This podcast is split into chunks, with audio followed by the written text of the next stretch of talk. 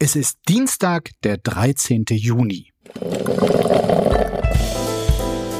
Apokalypse und Filterkaffee. Die frisch gebrühten Schlagzeilen des Tages mit Markus Feldenkirchen. Einen wunderschönen guten Morgen. Herzlich willkommen zu Apokalypse und Filterkaffee, dem Nachrichtenmüsli am Dienstag. Und auch an diesem Dienstag gibt es wieder eine Reihe an Themen und Ereignissen, Relevantes, Trauriges, Skurriles, die nur darauf warten, hier besprochen und seziert zu werden. Und das darf ich heute mit einer Frau, die wie kaum eine zweite prädestiniert dafür ist. Sie ist Journalistin, Buchautorin, TV-Moderatorin. Lange Zeit moderierte sie das Medienmagazin ZAP und seit über 20 Jahren schon das ARD-Magazin Panorama. Seit Februar moderiert sie ihre eigene Sendung Reschke Fernsehen heißt sie praktischerweise eine in Deutschland bisher eher unterentwickelte Mischung aus Investigation und Unterhaltung. Für die wenigen, die sie noch nicht gesehen haben, unbedingt nachholen. Unter anderem die letzte Folge über den jüngsten Trick der Superreichen, um Steuern zu sparen. Sie gründen einfach Privatstädte. Was ich sagen will, guten Morgen und herzlich willkommen, Anja Reschke. Hallo, guten Morgen. Anja, ich habe gehört, dass ähm, der Name von Reschke Fernsehen unter anderem Alexander Gauland zu verdanken ist. Wie kam es dazu? Äh, ja, das ist in der Tat wahr. Im Jahr 2016, im Januar, saß ich mit Alexander Gauland in der Sendung Hart aber fair. Aha. Und es ging damals um die Ereignisse an Silvester in Köln. Und ich war eingeladen, auch um so ein bisschen darüber zu sprechen, wie der öffentlich-rechtliche Rundfunk über das Thema Flüchtlinge berichtet. Und Alexander Gauland war also schon richtig munitioniert und kriegte die erste Frage und sagte dann, ja, also er findet, dass die Medien alle falsch berichten. Und dann sagte Plasberg damals, na ja, würden Sie denn sagen, das ist Lügenpresse? Ist es nicht ein schlimmes Wort? Und dann sagte Gauland, nein, nein, er würde das nicht als Lügenpresse bezeichnen, sondern er würde das mit Verlaub, gnädige Frau, Reschke-Fernsehen nennen. Siehste? Ja. Anstand hat er, mit Verlaub. Mit Verlaub, gnädige Frau. Und äh, darüber war ich dann doch etwas, sagen wir mal, konsterniert, aber damit ist er wahrscheinlich unfreiwillig Namensgeber meiner Sendung geworden. Die Schlagzeile des Tages zum Tod von Berlusconi, ein Mann mit Geld, Einfluss und Schlagzeilen. So steht es auf tagesschau.de. Der ehemalige italienische Ministerpräsident Silvio Berlusconi ist am Montag im Alter von 86 Jahren gestorben. Im April war bekannt geworden, dass er an chronischer Leukämie erkrankt ist. Äh, Berlusconi war zunächst als Immobilienunternehmer tätig, stieg dann eher zufällig in das Privatfernsehen ein und wurde so zu einem der reichsten Männer Italiens. 1993 ging es dann los mit der Politik. Ein Jahr später er mit der von ihm gegründeten Partei Forza Italia die Wahl zum Ministerpräsidenten, auch weil er seine eigenen Fernsehauftritte für die Wahlwerbung nutzte. Ja, ich meine, Anja, politisch interessierte Menschen wie wir sind mit Berlusconi quasi politisch sozialisiert worden. 30 Jahre lang war er mehr oder weniger da. Kein anderer nach Benito Mussolini hat das Land so lange regiert wie er. Wie hast du gestern auf die Nachricht von seinem Tod reagiert? Also erstmal war ich überrascht, weil ich das nicht mitgekriegt hatte, dass er tatsächlich krank war, mhm. weil er ja im Dezember nochmal von sich hat reden lassen. Mal wieder mit einem seiner klassischen frauenfeindlichen Sprüche. Er hatte ja im Dezember bei der Weihnachtsfeier seines Fußballvereins AC Monza, oh ja. das ist ja sein Club, den hatte er ja gesagt bei der Weihnachtsfeier, Mensch, und ihr müsst jetzt antreten, ihr spielt jetzt gegen Milan und gegen Juve und wenn ihr das schafft, ja, gegen diese großen Mannschaften zu gewinnen, dann schicke ich euch in die Kabine einen Bus voll mit Prostituierten. Ja, der wird jetzt und da lachte dann die ganze, ja. der lachte dann die ganze Runde und man dachte echt so, okay, das gibt's ja nicht da hat sich ja gar nichts geändert. Also das ist ja, der ist ja einfach wie er immer war. Ja, äh, Berlusconis Frauenbild ist, glaube ich, äh, nochmal eine Abhandlung äh, für sich. Ich meine, er hat wirklich Rekorde gebrochen, meistens im negativen Sinne. Hat zum Beispiel ja wirklich als erster damals, als er Forza Italia gegründet hat, ähm, erstmal einen sehr guten Griecher gehabt, dass quasi die etablierte, angestammte christdemokratische Partei Italiens damals wegen Korruptionsfällen am Boden lag und dass es dort Raum für etwas Neues gab, hat dann sein ganzes Medien Medienimperium eingesetzt und hat die extreme Rechte in Italien also quasi enttabuisiert, indem er direkt im Wahlkampf gesagt hat, dass diese Lega Nord, also die, die Ultrarechten und die ehemaligen Neofaschisten, auch Teil seines Wahlbündnisses sein durfte. Und so schloss sich dann auch bei der letzten Wahl der Kreis. Ähm, ich meine, die heutige Regierungschefin, äh, die Neofaschistin äh, Meloni, die war 2008 bei ihm auch mal äh, Ministerin. Also diese Enttabuisierung, die wird auf jeden Fall bleiben. Ja, die ist quasi sein Ziehkind, würde man wahrscheinlich sagen. Das ja. war ihm ja auch gar nicht peinlich, sondern er war da ja äh, geradezu stolz drauf, ne? Dass ja. er also niemals sonst wäre Faschismus in Italien erlaubt worden und bei den anderen würde es auch nicht gehen, aber er hat sie hereingeholt, hat er selber gesagt. Also von daher ist Berlusconi schon eine problematische Figur. Total. Und ich fand es interessant, wieso die Zeitungen, also oder die Presse, gar nicht die Zeitungen, oder die Medien, um es mal so zu sagen, also da sind natürlich viele gute Analysen da, mhm. aber ich fand dann so Begriffe wie, ich glaube, der Titel der FAZ war Italiens Verführer oder Lebemann wurde in der Tagesschau genannt oder er sei umstritten, wo ich denke, na ja, also umstritten finde ich irgendwie so ein bisschen netti, ja, also umstritten äh, klingt ja so, na ja, kann man so und so sehen, mhm. aber es ist ja doch nach allen Kriterien oder nach allem, was man so an Werten anlegen würde an Politiker, die hat er ja, diese Hürden hat er nun alle gerissen, ja. Also er hat ja jede, jedes Tabu gebrochen, was irgendwie geht. Er ist mehrfach verurteilt, er ist angeklagt gewesen, er hat Sexaffären gehabt. Bunga-Bunga-Partys. Bunga-Bunga-Partys. Und dazu hat er noch die Rechten reingeholt. Also umstritten finde ich irgendwie ganz niedlich.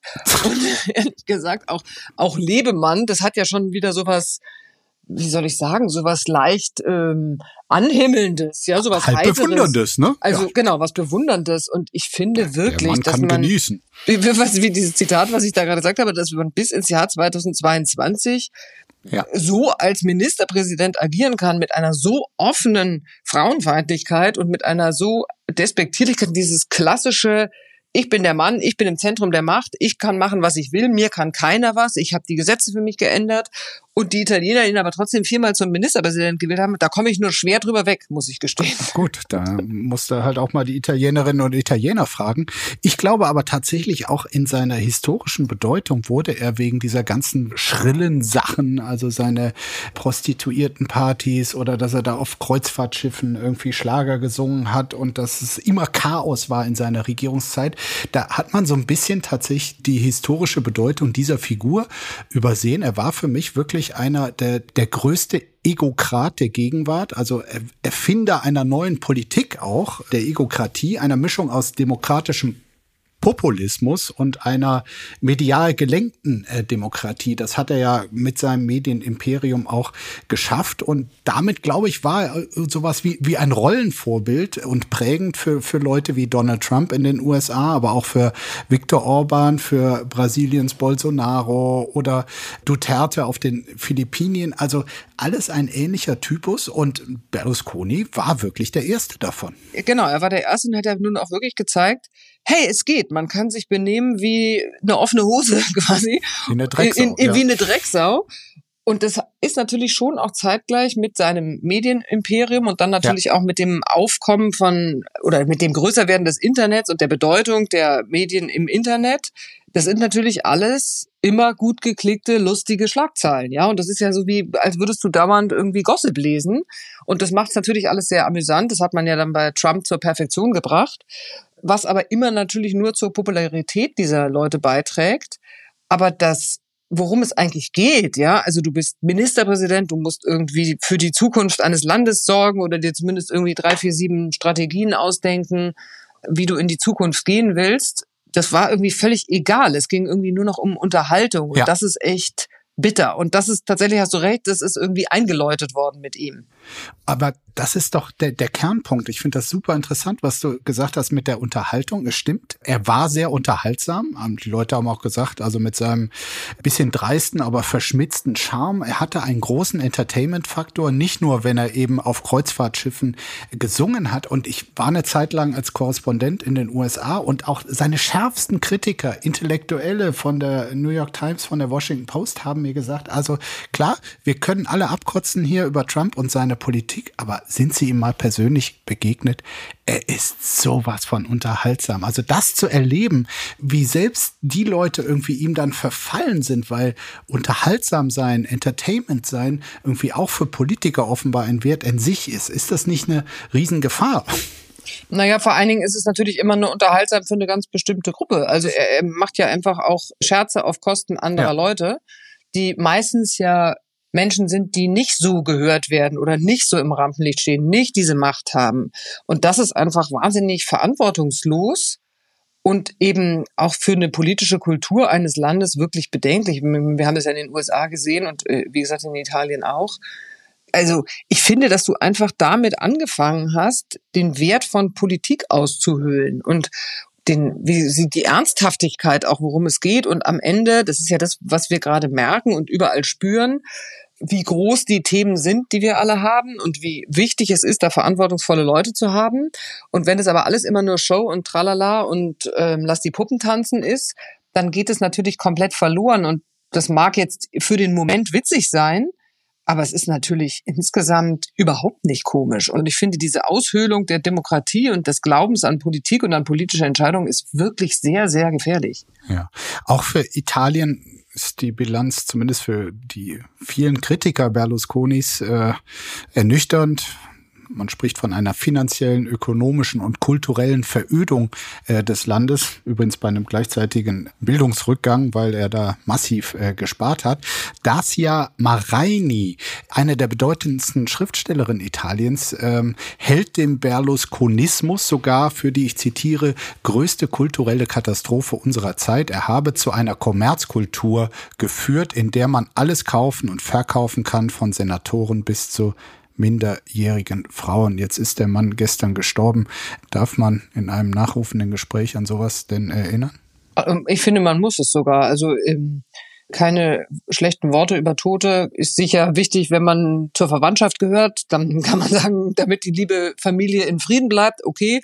Aber bei einer so öffentlichen und politisch entscheidenden Figur ist es sehr wichtig, das nicht, finde ich, jetzt im Nachhinein zu verharmlosen, wie gesagt, mit Verführer und Lebemann. Das ist mir wirklich zu wenig. Also wie gesagt, auch im Hinblick auf das ganze Thema Gleichberechtigung, ich finde das ganz schlimm und ich finde, man darf das nicht vergessen. Das war nicht witzig. Das jüngste Wunder des Robert Habeck. Wie die Grünen daran scheitern, in ihrer Zentrale eine Wärmepumpe aufzubauen. Schon 2019 wollten die Grünen eine Wärmewende in ihrer Bundesgeschäftsstelle einläuten. Doch das Projekt stockt. Seit mehreren Jahren steht deshalb eine ungenutzte Wärmepumpe im Innenhof der Berliner Parteizentrale. Erst führte die Pandemie zu einer Verzögerung, dann fehlten die Handwerker, die Bausubstanz erwies sich als äußerst schwierig und im Wahlkampf war für den Umbau leider keine Zeit. Dazu kommt, dass für die von den Grünen gewählte Pumpe ein tiefes Loch in den Boden gebohrt werden muss. Auf die Genehmigung für die Bohrung wartete die Partei fast zwei Jahre lang. Doch ab dem Herbst soll die Werbepumpe nun endlich die Parteizentrale der Grünen beheizen. Die Kosten dafür rund 5 Millionen Euro. Ich meine, skurriler geht es ja kaum, als wollten die Grünen hier am eigenen Beispiel demonstrieren, wie kompliziert, wie langwierig und ja auch wie teuer die selbstpropagierte Wärmewende ist.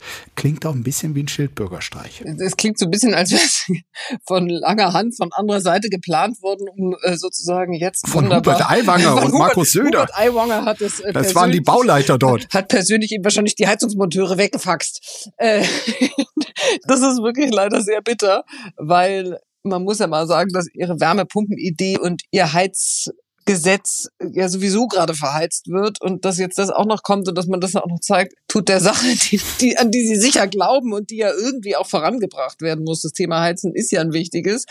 Natürlich irgendwie keinen Gefallen, muss man ehrlich sagen. Ja, im, im Text heißt es, in der Ecke steht ein blauer Kasten mit einem Ventilator. Es ist eine Wärmepumpe, doch der Ventilator steht still, die Wärmepumpe läuft nicht, die Bauarbeiten haben dem Gerät zugesetzt, die Schutzfolie löst sich ab, auf dem Gehäuse sammelt sich Dreck, die Pumpe ist nutzlos. Es ist halt so bitter, weil man natürlich, wenn man darüber redet, in der Tat ja merkt, welche Probleme das macht. Andererseits ist die Debatte ja gerade so hochgejatzt und aufgeregt, dass man gar nicht mehr in der Lage ist, ganz normal darüber zu sprechen, was man denn nun machen müsste. Weil ich dachte mir so, na ja, also sagen wir mal, ich hätte jetzt ein Haus und meine Heizung würde jetzt nächstes Jahr kaputt gehen. Da würde ich mir ja eh drüber nachdenken, was baue ich denn jetzt da ein? Weil Gas und Öl ist ja jetzt irgendwie auch nicht so eine geile Idee, jetzt nicht nur wegen des Klimas, sondern weil man ja wahrscheinlich davon ausgehen kann, dass es irgendwie auf Dauer doch kompliziert wird. So. Aber das Thema Wärmepumpe hat jetzt so einen wahnsinnig negativen Beigeschmack, dass man gar nicht daran denken will. Dabei muss man ja irgendwas tun. Also es ist ja wieder mal wie immer. Ich glaube, die Intention ist eigentlich gut, aber die Ausführung ist leider schwierig. Ja, aber ich meine, das ist doch eigentlich ein praktisches Beispiel dafür, also ein Altbau, da sollen die halt auch rein. Äh, da gibt's halt tausend Probleme und äh, sinnbildlich, also du kriegst die Handwerker nicht. Du musst irgendwie im Hof mit einer Spezialbohrmaschine das Ding irgendwie in die Erde verfrachten. Diese Bohrmaschine kriegst du erstmal nicht, dann macht's einen riesen Lärm. Das Ganze kostet noch, weil unzählige Leitungen, aber das ist ja genau das, wovor die Leute Angst haben, weshalb sie sogar auf Demonstrationen gegen dieses Wärmewendengesetz gehen. Äh, ja, total. Das merkt man ja auch überall. Und deswegen meinte ich eben, diese Wärmepumpe ist jetzt so zum Sinnbild etwas geworden, was die Regierung verordnet und was die Bürger nicht wollen. So wird es ja auch gerne erzählt. Das ist jetzt auch sicher durch die Brust ins Auge geschossen. Nur was mir so ein bisschen fehlt, ist, was ist denn eigentlich unsere Alternative? Weil irgendwas müssen wir ja machen. Also ich habe es vorher nochmal nachgelesen, 18 Prozent aller CO2-Emissionen kommen eben durchs Heizen. Also es ist fast ein Fünftel aller Emissionen. Irgendwie muss man natürlich vorankommen. Und man muss ja schon mal ehrlich sagen, dass bislang in den letzten Jahren, Jahrzehnten ja sehr wenig Gesetze erlassen wurden, die irgendwie dem Klimaschutz dienen. So, das gleiche hast du jetzt mit dem Verbrennermotor. Man hat immer so ein bisschen den Eindruck bei den Grünen, dass sie selber auch ihrem Wahlerfolg nicht trauen und das Gefühl haben, sie haben jetzt irgendwie eine Legislaturperiode, da müssen sie das jetzt alles durchkriegen, ähm, damit es irgendwie wenigstens ein bisschen vorangeht. Und das funktioniert natürlich nicht. Söder ist jetzt auch offiziell im Populistenbusiness unterwegs, äh, mag man hier ergänzen. Am Abgrund der bürgerlichen Politik, so lautet eine Schlagzeile in der Zeit. Markus Söder will den Volkszorn anheizen, um davon zu profitieren. Die Demonstration in Erding zeigt, wie gefährlich dieser Kurs für die Union sein kann. Das analysiert der Kollege Robert Pausch. Ja, am Wochenende hatte ja die bayerische Kabarettistin Monika Gruber äh, nach Erding geladen. 13.000 Leute waren gekommen, auch zur Demonstration gegen die grüne, Zitat, Heizungsideologie. Nicht nur der stellvertretende Ministerpräsident von den Freien Wählern, Hubert Aiwanger, kam, Aiwanger. sondern auf die... Aiwanger. Ah, ja, Entschuldigung, Aiwanger. Aiwanger sagt er immer. sondern auch Ministerpräsident Markus Söder äh, himself. Söder sagte dann, die Demonstration sei ein deutliches Signal aus der Mitte der Gesellschaft in Richtung Berlin hat er zumindest im Vorfeld gesagt. Und dann stand er plötzlich, und das wird in dem Artikel auch beschrieben, vor folgenden Plakaten. Raus aus der WHO. Ami go home. Wird der Bürger unbequem, ist er plötzlich rechtsextrem. Früher hatten wir Ehre und Stolz, heute haben wir Habeck und Scholz. Dein Geschlecht kannst du wählen, aber deine Heizung nicht. Der grüne Wahnsinnsfluch gleich Deutschlands Leichentuch. Die grüne Partei muss sterben, damit wir nicht verderben. Holla die Waldfee, kann ich nur sagen. Ja, das ist also hier die Mitte der Gesellschaft aus den Augen von Markus Söder. Ähm, ganz ehrlich, tut er sich einen Gefallen, wenn er wirklich auf solche versumpften Bühnen geht? Also ehrlich gesagt ist mir ein bisschen wurscht, ob er sich einen Gefallen tut. Ich finde nur, er tut dem politischen Thema und auch dem Vertrauen in Politik keinen Gefallen. Und das finde ich, das finde ich das Gefährliche daran, weil wenn man immer versucht, komplexe Probleme wie ist nun mal das Problem, wie heizen wir in Zukunft? Wo kriegen ja. wir unsere Energie her? Das ist ja jetzt nichts, was sich nur die Grünen haben einfallen lassen, sondern das ist ja eine Herausforderung, die alle gemeinsam meistern müssen. Und wenn man die abtut auf einer Veranstaltung, in der im Prinzip äh, wieder nur gesagt wird, wir lassen uns nichts verbieten, die Politik ignoriert den Mehrheitswillen. Also ich habe mir nur die, die Gruber-Töne angehört, die, was sagte sie da alles? Also mehr sagen keine Klimaleugner. Monika Gruber, die Kabarettistin. Genau. Ja. Das ist meine Heimat. Das, was der Habeck fordert, das ist Zerstörung von Wohlstand, von Eigentum, von Existenzen. Wir sind die Mitte der Gesellschaft, wenn nicht immer alles Mitte der Gesellschaft ist. Das ist immer sehr wichtig, dass man Mitte der Gesellschaft ist die jeden Tag aufstehen, mir kacheln, 10 bis bis zwölf Stunden, lauter so Sachen sagte sie, die Politik ignoriert den Mehrheitswillen. Du treibst natürlich den Leuten mit so populistischen Sprüchen die ganze Zeit das Gefühl in die Adern oder pumpst es ihnen in die Adern, der Staat bringt es nicht, Politik bringt es nicht. Ja. Der Staat arbeitet gegen euch. So und wo führt denn das hin? Ja, was machen denn dann die Leute? Dann werden sie natürlich sich irgendwann abwenden und sagen, okay, alles klar, wenn ihr das nicht hinkriegt und wenn ihr nur gegen uns seid und wenn ihr uns dies und jenes und gendern, also wird alles durcheinander gebracht, gendern und wie viel Fleisch man essen darf und was dann alles behauptet wurde. So, dass jetzt Monika Gruber das macht, Mai, wenn sie meint, bitte. Aber ja, Söder aber kann da halt Söder nicht auf, ja. genau, genau, Söder kann da halt nicht auftreten, weil er ist Teil dieser Regierung. Also zumindest seine Partei ist Teil der Regierung. Und das finde ich wirklich sträflich. Also, dass er populistische Sprüche und äh, Politik macht in Bayern, weil er gewählt werden will, das wissen wir ja schon lange. Aber ich finde eben, wenn du mit Vertrauen von Menschen in Staat und Politik spielst, dann kriegst du die Rechnung. Und wir sehen ja, wo die AfD gerade steht. Ja? Genau, sie, sie steht so gut da wie noch nie. Das Lustige, falls daran überhaupt irgendwas lustig ist, war ja dann, dass die Leute Söder aber eben nicht quasi als Teil der Opposition wahrgenommen haben, sondern ihn zum Teil ausgepfiffen haben oder Hau ab äh, gerufen ja, haben. Ja, weil so blöd Vielleicht, sind die Leute auch nicht. Nee, äh, so. Und man kann jetzt sagen, okay, wer sich über Söder noch wundern kann, ist letztlich dann doch naiv. Und trotzdem muss ich gestehen, es wundert mich ein bisschen, weil weil ich habe ihn in dem Wahlkampf 2018 ein bisschen begleitet, habe auch über ihn geschrieben und war auch an dem Tag dabei, als er wirklich die Wende eingeleitet hatte. Bis dahin, diesem Tag irgendwie, ich weiß nicht, es war August oder September 2018, die bayerischen Landtagswahlen standen bevor, hatte er quasi einen rechtsdemagogischen äh, Kurs der Union wirklich befördert, hat von Asyl, Tourismus, Asylgehalt äh, geredet, so. Und dann merkte er aber, welche Bedrohung die AfD ist und hat von einen auf den anderen Tag umgeswitcht, hat sehr gute Worte äh, in Richtung AfD gefunden, wollte sich da abgrenzen, hat auch genau dieses so, die AfD-Erzählung zu übernehmen, das sei der eigentliche Fehler und tat so, als hätte er davon abgeschworen. Warum steht er dann auf dieser Monika Gruber Bühne nur vier, äh, fünf Jahre später, als hätte er nichts gelernt? Ja, weil wir halt dann daran doch wieder gemerkt haben und am Ende sind du und ich und wir eben alle dann doch auf den Leim gegangen, weil wir das kurz geglaubt haben, er wäre geläutert, ja. Mist. Wieder auf den Leim genau. Mist. Ja, wirklich, also man ärgert sich ja auch selber. Ich weiß, ich habe ihn auch mal erlebt, und dann also ganz kleinlaut und hat er falsch und dann war er ganz nachdenklich ja. und dann war, ja. der hatte einen auch, der ist nämlich auch ein guter Unterhalter so und dann dachte man, ja gut, er hat's verstanden und du merktest halt jetzt in diesem Wahlkampf und das geht ja schon länger.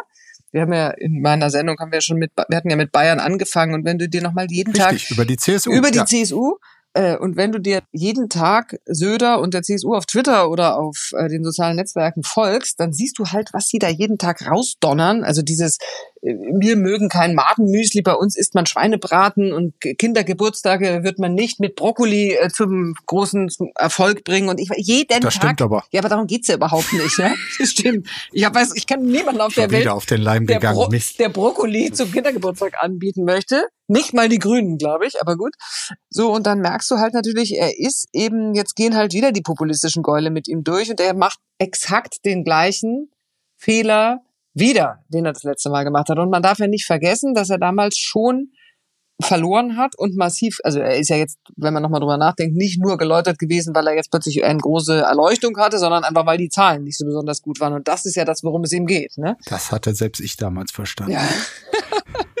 Bitte empören Sie sich jetzt ja, lustig, als hättest du dich noch gar nicht empört. Letzte Generation Feuerwehr zieht erschreckende Bilanz. Das berichtet die Berliner Morgenpost.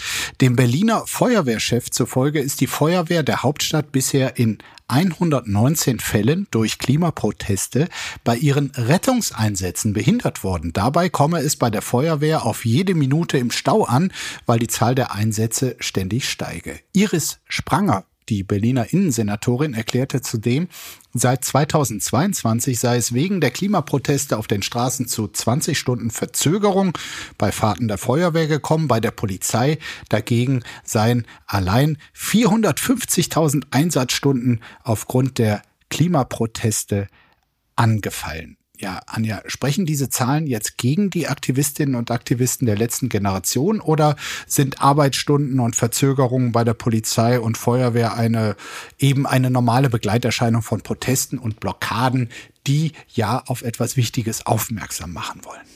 Ah, Markus, also da stellst du mir jetzt eine schwierige Frage, weil auf ja. der einen Seite habe ich das Gefühl, ich habe es aber nicht recherchiert, ich weiß nicht, ob jemals auch ausgerechnet wurde, wie viele Verzögerungen oder Feuerwehreinsätze es nicht gab, weil meinetwegen in Berlin irgendein wichtiger Staatsgast kam, weil eine der 720.000 Demos waren, weil äh, es zu Stau kam, weil der Marathon stattgefunden hat oder sonst irgendwas so. Also ich weiß nicht, ob es diese Berechnungen ja, auch das gibt. Das sind halt so. Ereignisse, die von der breiten nee, klar, Mehrheit nee, anerkannt nee, klar, werden. So. Ne? Also deswegen tue ich mich mit diesen Zahlen schwer auf der einen Seite. Auf der anderen Seite ah, ich bin da so ambivalent, ja. Auf der einen Seite verstehe ich die, ich verstehe sie, dass sie, dass sie Protest machen wollen und wenn man denen so zuhört, habe ich schon das Gefühl, sie haben wirklich Angst und sie haben wirklich ein Anliegen.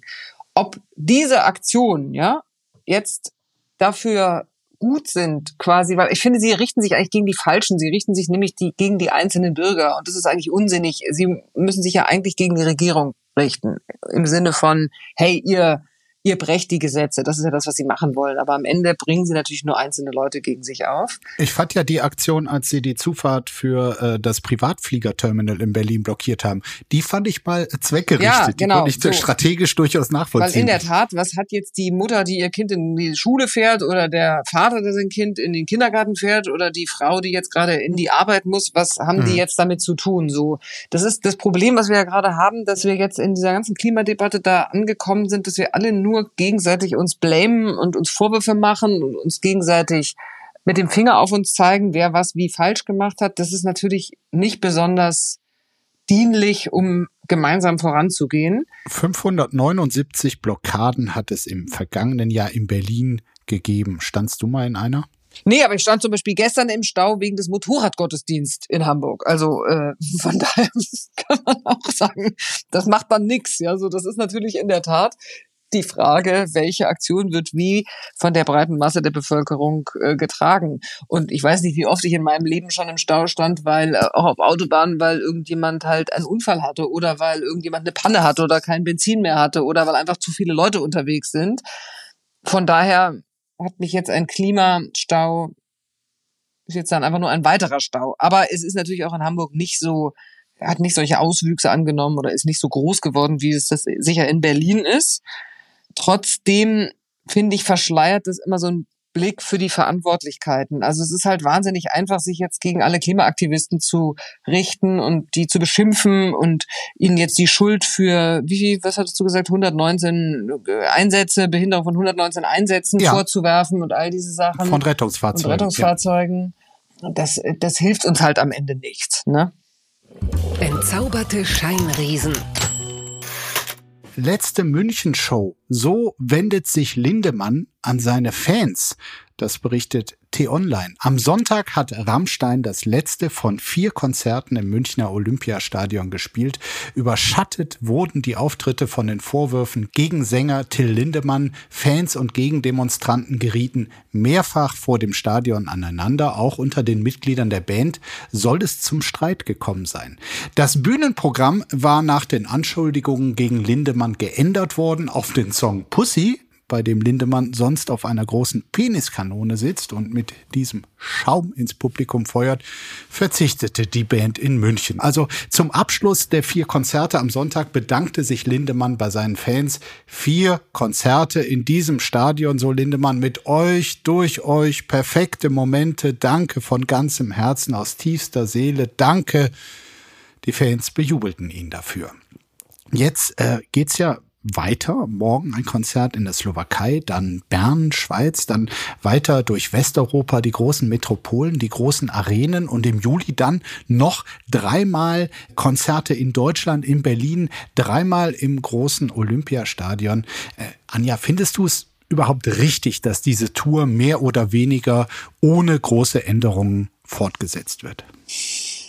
Also irgendwie finde ich das verwirrend, weil man kann jetzt auf der einen Seite sagen, ja gut, das muss man jetzt machen, bis die Vorwürfe quasi von einem Gericht geklärt sind. Nur in der Tat ist es ja meistens bei solchen Vorwürfen, dass man sie gar nicht gerichtlich klären kann, sondern manchmal sind sie verjährt, manchmal gibt es keine Beweise, das ist ja gar nicht so besonders einfach. Das heißt, diesen berühmten Gerichtsprozess, der dann alles aufmacht und alles äh, klärt, wird es wahrscheinlich an den glaube ich nicht geben. Nicht, ja. So. Das heißt, da ist aber schon eine Band, die sich ja schon mit massiven Vorwürfen auseinandersetzen muss und ja. die einfach The Show Must Go On macht, finde ich schon bitter. Ich kann mir schon vorstellen, dass es in Na der gut, Band die Peniskanone ist die weg. Peniskanone ist weg, was für ein schönes Zeichen. Äh, ich kann mir schon vorstellen, dass das für die Band jetzt auch nicht gerade besonders einfach ist. Nur du siehst natürlich auch daran, was für eine Maschinerie auch hinter so einem Musikbusiness steht. Das kannst du auch nicht so einfach stoppen, wahrscheinlich. Mich erschreckt an dieser ganzen Nummer wenn man so diese ganzen Kommentare, ich habe viele Kommentare dazu gelesen, wenn man unter den Artikeln das liest, ist so diese immer gleiche Erzählung von, von einigen, ja, die Frauen, die da hingegangen sind, die hätten doch damit rechnen müssen. Und entschuldige mal, wenn du auf eine Aftershow-Party gehst oder von denen eingeladen wirst, dann ist doch klar, dass es dazugehört und als Groupie willst du das doch auch. Und es sind schon wieder, bei einigen zumindest, die Frauen selber schuld.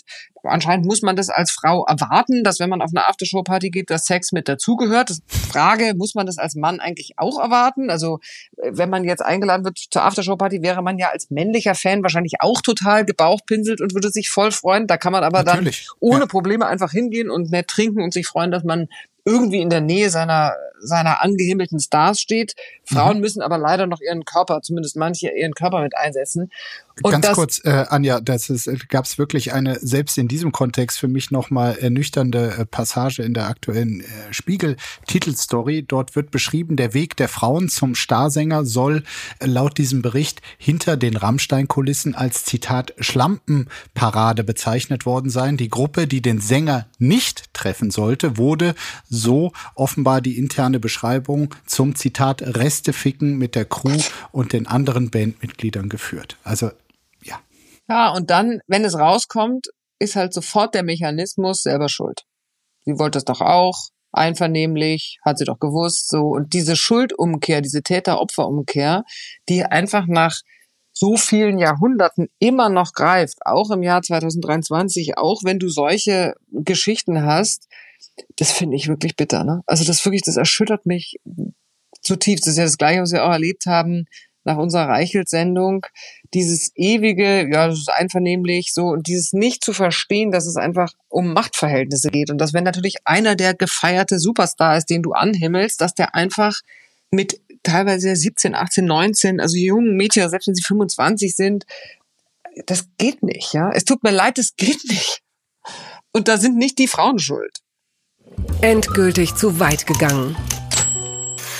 Springer fordert knapp 2,2 Millionen Euro von Julian Reichelt. Das berichtete unter anderem die Süddeutsche Zeitung, nachdem Reichelt der Berliner Zeitung vertrauliche Informationen über den Verlag Axel Springer angeboten hatte, kommt es nun zum Gerichtsverfahren zwischen dem ehemaligen Bild-Chefredakteur und dem Verlag Springer bei einem sogenannten Gütetermin zeigte sich, dass Springer eine gütliche Einigung ausschließt und es stattdessen auf eine öffentliche Verhandlung ankommen lassen will. Der Konzern fordert von Reichelt die erhaltene Abfindung von zwei Millionen Euro sowie 192.000 Euro zurück und äh, wirft Reichelt vor, vertrauliche Unterlagen und Chatnachrichten geleakt zu haben. Ja, es geht ja darum, es gab unter anderem in der Zeit äh, einen Artikel über den äh, Springer-Chef Matthias Döpfner, der war gespickt mit internen Nachrichten, die ehrlich gesagt, wenn man sie genau gelesen hat, nur an Julian Reichelt gegangen sein konnten. Und äh, als er damals gefeuert wurde, äh, hat man dann eben eine Abfindung gezahlt. Also das war nicht feindlich, sondern das äh, war der sogenannte goldene Handschlag und den will Springer jetzt zurückhaben. Kannst du das aus Springer Sicht verstehen? Naja, dass sich Springer jetzt wehren muss, wenn natürlich interne Nachrichten rausgehen, das ist ja, das ist ja wirklich putzig, ja, wenn nicht so viel Bitternis dabei wäre, weil du da hattest du Döpfner und Reichelt. Reichelt war der Golden Boy von Döpfner. Ja. Wie hat er ihn als äh, den einzig wahren Journalisten in diesem Land? Also er wollte ja genau diesen Typen haben, mit genau diesem. Ja, in dieser Merkel-Diktatur genau, ist er der einzig der Aufrechte, aufrechte und der Rest ist nur genau. Reschke-Fernsehen und diese ganzen linksgrün versifften Idioten. Genau. So. Aber hier, hier hält der, einer die Fahne so, hoch. Und da hast du dich natürlich eingelassen mit einem echten äh, Hetzer und Kämpfer. Und da brauchst du dich natürlich auch nicht wundern, dass der sich nachher genauso gegen seinen alten Chef wehrt. Und das ist ja wie, das ist ja wie bei einer Scheidung, ja. Also bei einer schlimmen Scheidungsschlacht, wie so ein Rosenkrieg. Ja. Und dass jetzt Springer natürlich sagen muss, das geht so nicht, weil ich weiß ja nicht, was Reichelt noch hat oder was da noch zutage kommen könnte. Der muss sich ja abgrenzen gegen den. Wundert mich jetzt natürlich gar nicht. Es wundert mich aber natürlich genauso wenig, dass Reichelt sich dagegen wehrt. Also ja. da kann ich nur sagen, ja, dann musst du dir halt überlegen, wen du dir da in dein Haus holst und das äh, kommt jetzt halt bumerangmäßig zurück. So und und dass der natürlich nicht nachlassen wird, glaube ich sofort. Und ich glaube, dass Döpfner gerade wirklich aufpassen muss und nervös ist, dass der da seinen Laden rettet, ja. weil er will ja in sein US-Geschäft weiter investieren und seinen, wie hat er gesagt, zum größten Digitalanbieter der Welt oder weiß ich nicht was des, Universums. des Universums. Drunter geht's ja auch nicht. Ja. Von ja. daher muss der gucken, dass der sich jetzt da wehrt. Aber das wird natürlich dreckig, ne? Du hast es eben äh, selbst schon mal angedeutet. Ihr hattet in der dritten Folge von Reschke Fernsehen ähm, ging es um Julian Reichelt. Die Sendung hieß ursprünglich Julian Reichelt und die Frauen bumsen, belügen, wegwerfen. Und dagegen ist dann äh, Reichelt vorgegangen, hat zwei Gerichtsverfahren angestrengt. Äh, die Sendung war zeitweise offline. Äh, seit Mai ist sie wieder online, jetzt allerdings mit einem sagen wir, etwas weniger plakativen Titel. Ähm, kann man nach euren Erfahrungen also sagen, Reichelt ist vor Gericht äh, durchaus ein harter Gegner? Naja, ich meine, Julian Reichelt ist ja, wenn man den erlebt hat und so wie er auch seine, seine Bildzeitung geführt hat, ist der halt ein, keine Ahnung, mit dem Schwert nach vorne Renner. Und dass der sich gegen jeden Vorwurf oder gegen alles, was gegen ihn geht, äh, bis zum letzten Bluttropfen wehren wird, war uns ja klar also das wird immer so, so interessant bewertet, weil am Ende ist es so, also ja, die Sendung war kurz offline, weil es gibt eben ein paar Passagen, die das Gericht momentan als fraglich gestellt hat, aber es ist eben alles vorläufig genau. und das darf man immer nicht vergessen ja. im Presserecht. Du weißt es, aber vielen ist es natürlich nicht klar und Reichelt selber oder Reichelt Anwalt hat es natürlich anders dargestellt. Du hast ein Eilverfahren und in diesem Eilverfahren wird erstmal, und das ist ja eigentlich auch gut, für den sogenannten Angegriffenen oder für den, dem, dem die vor, eher für den gesprochen, ja. zumindest in der Hamburger Pressekammer. Ist ja auch in Ordnung, ja. Aber das heißt noch lange nicht, dass der deswegen Recht hat oder dass wir deswegen Unrecht haben oder dass wir deswegen was Falsches berichtet haben, sondern das wird alles in einer Hauptverhandlung verhandelt werden. Und dann musst du natürlich bei einer Fernsehsendung ist es ja mal ein bisschen kompliziert, weil dann musst du die, das ist ja nicht wie bei einem Artikel, wo du den, den musst du auch kurz offline nehmen, dann musst du die Sachen halt schwärzen, weil die dürfen wir im Moment nicht erzählen, nicht behaupten. So, das ist beim Fernsehen etwas kompliziert, weil du musst da rausnehmen, dann musst du schneiden und so weiter. Also es dauert piepen. piepen und ja. schneiden so und dann haben wir es wieder reingestellt und man sieht ja, dass da relativ viel noch da ist. Ja. Und mitnichten die Vorwürfe des Machtmissbrauchs und eigentlich der gesamte Grundvorwurf äh, nicht mehr behauptet werden darf. So und aber Reichelt ist natürlich, der hat ja auch nichts zu verlieren. Ja, der ist ja wie so ein wie soll ich sagen, wie so ein angeschossenes Reh. Der ist, der ist aggressiv, ja. Er ist eh aggressiv und äh, der wird das, glaube ich, durchziehen, auch gegen Springer, solange er kann. Das Kleingedruckte. Mats Hummels, Wirbel um Detail auf Urlaubsfoto. Es zwingt den BVB-Star zu einem Statement. Das berichtet unter anderem der Westen. Ja, äh, auch Mats Hummels hat das äh, am Samstag das Champions League-Finale zwischen Manchester City und Inter Mailand verfolgt im Fernsehen. In einer Insta-Story teilte der BVB-Star ein Foto des Fernsehers, auf dem er das Finale verfolgte. Doch Einige Fans schauten sehr genau hin und entdeckten unter dem Fernseher das Buch Die Gesundheitsdiktatur, das wilde Verschwörungserzählungen rund um Bill Gates verbreitet. Also ich habe äh, noch ein bisschen weiter gelesen, dass dieses tolle Buch, äh, die Gesundheitsdiktatur, stammt vom Autorenkollektiv CE Neider und äh, die sind in diesem Buch auch der festen Überzeugung, dass Milliardäre das Blut getöteter Babys trinken, um unsterblich zu werden. Also so viel zu dem Buch, was da unter Mats Hummels Fernseher äh, stand. Der Tweet mit der Detailaufnahme ging viral, so dass Hummels äh, schließlich Stellung nehmen musste. Leute, das ist nicht mein Buch. Ich wusste bis zu den Tweets hier nicht mal von der Existenz dieses Werks, geschweige denn würde ich sowas lesen. Das hat er auf Twitter geschrieben. Der Fußballer macht gerade Urlaub in einem Ferienhaus auf Mallorca, wo das Buch anscheinend von Hummels unbemerkt im Regal stand. Und jetzt ist natürlich die große Frage, meinst du, Mats Hummels bucht bei Airbnb? Wem gehört das Ferienhaus? Ist es das von äh, Till Schweiger, von Michael Wendler? Wer hat überhaupt noch ein Haus auf Mallorca, wo er jetzt gerade abhängt? Muss man es erstmal genau verschwörungstheoretisch säubern, bevor man, bevor man Ich habe da nur so gedacht, als ich das gelesen habe, oh weia, weil man kriegt ja auch ähm, allerlei Bücher so zugeschickt, äh, wenn man Journalist ist. Und ich habe auch äh, schon wirklich interessante Literatur, jetzt nicht vielleicht von Hast du auch schon die Gesundheitsfalle bekommen? Nicht Milliardäre, die getötete Babys, aber irgendwelche Bücher über die kosmischen Strahlungen und dass die Erde keine Kugel, sondern eine Scheibe ist und also la lauter im ja, Selbstverlag erschienene irre Dinger die dann auch teilweise, weil man immer nicht dazu kommt, das immer dauernd zu entsorgen, sich auch dann hier stapeln, wo ich dachte, und die stellst du dann in dein Ferienhaus? nee, ich habe jetzt kein, leider habe ich kein Ferienhaus. Das könnte die Erklärung sein.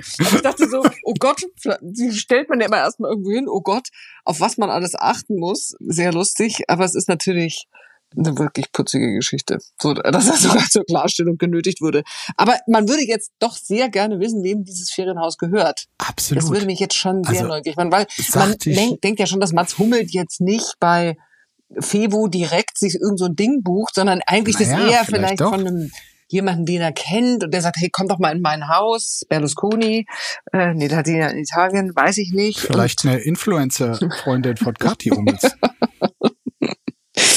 Irgendjemand wird es wahrscheinlich noch rausfinden, hoffe ich. Da hoffe ich das auf die große Hinweise gerne an rattenhafte uns. Neugier der Journalisten und äh, Blogger und so weiter.